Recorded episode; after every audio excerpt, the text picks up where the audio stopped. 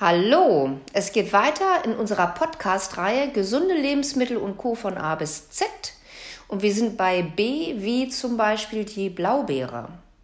Denn Blaubeeren oder auch Heidelbeeren sind richtige Powerpakete.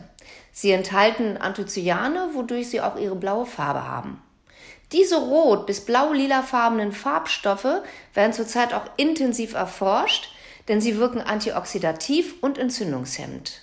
Das ist eine gute Kombination, wenn man was gegen Arteriosklerose, Herz-Kreislauf-Erkrankungen und Krebs tun möchte. Daneben enthalten Blaubeeren auch Vitamin C, E und K, aber auch B-Vitamine, Magnesium und Eisen. Davon profitiert unser Immunsystem und wir kommen im Alltag auch besser mit Stress klar. Durch den enthaltenen Ballaststoff Pektin helfen Blaubeeren auch unserer Verdauung. Wenn du also gleich morgens eine Handvoll Blaubeeren in deinen Joghurt oder in dein Müsli gibst, ist das nicht nur lecker, sondern auch irre gesund. Auch die Blätter haben es in sich. Die enthalten nämlich Gerbstoffe und diese wirken mild gegen Durchfall. Sie sind entzündungshemmend, adstringierend und keimtötend. Ein Sud aus ihnen hilft bei Magen-Darm-Problemen, aber auch bei Entzündungen im Mund- und Rachenraum. So, dann hätte ich noch den Brokkoli. Brokkoli gehört nämlich mit zu meinem Lieblingsgemüse.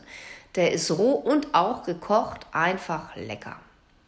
Vitamintechnisch besticht er mit viel Vitamin A, das ist wichtig für die Zellbildung und für unser Sehvermögen.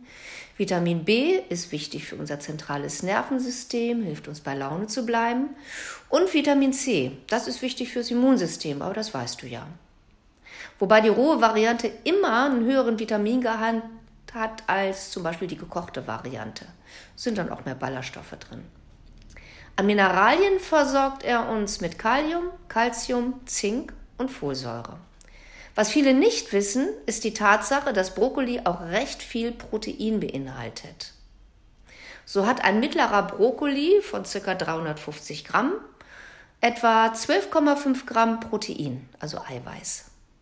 Das und der Kalziumgehalt macht Brokkoli Brokkoli für Veganer und Personen, die eine Laktoseunverträglichkeit haben, so interessant, da sie ihr Protein und ihr Kalzium nicht aus tierischen Lebensmitteln und Milchprodukten bekommen.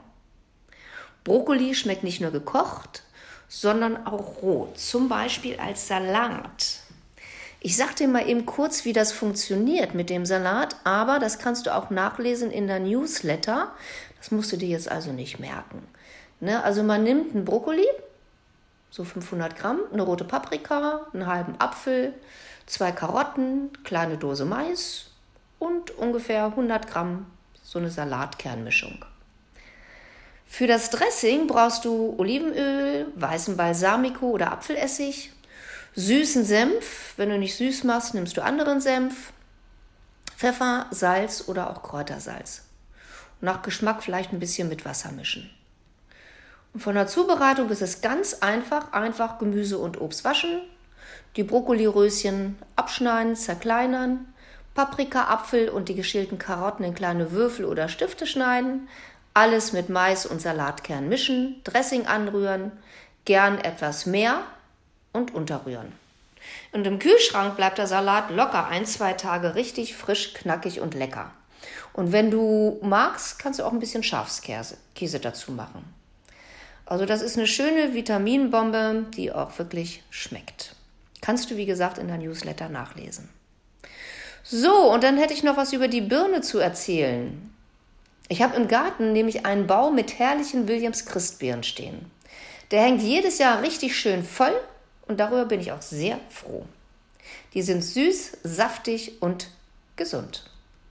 Birnen enthalten viele Vitamine wie Vitamin A, C und B-Vitamine, aber auch jede Menge Mineralstoffe. All das können wir jetzt gerade in der Herbst- und in der späteren Winterzeit richtig gut gebrauchen. Durch den hohen Gehalt an Kalium wirkt die Frucht entwässernd und lindert Nieren- und Blasenprobleme. Und der Mineralstoff Bohr sorgt dafür, dass das Kalzium in unserem Körper gespeichert wird. Sie punkten aber auch durch ihre Ballaststoffe. Eine Birne enthält schon 6 bis 7 Gramm Ballaststoffe. Und du weißt, man sollte am Tag so 30 bis 40 Gramm an Ballaststoffen zu sich nehmen. In einer Studie hat man festgestellt, wer täglich eine Birne isst, kann leichter abnehmen und das Risiko für Übergewicht um ein Drittel senken. Na, hört sich doch alles schon mal gut an, oder? So, ich hoffe, es war was Interessantes für dich dabei. Nächstes Mal geht's weiter mit dem Buchstaben C wie Lass dich überraschen. Bis dahin. Tschüss.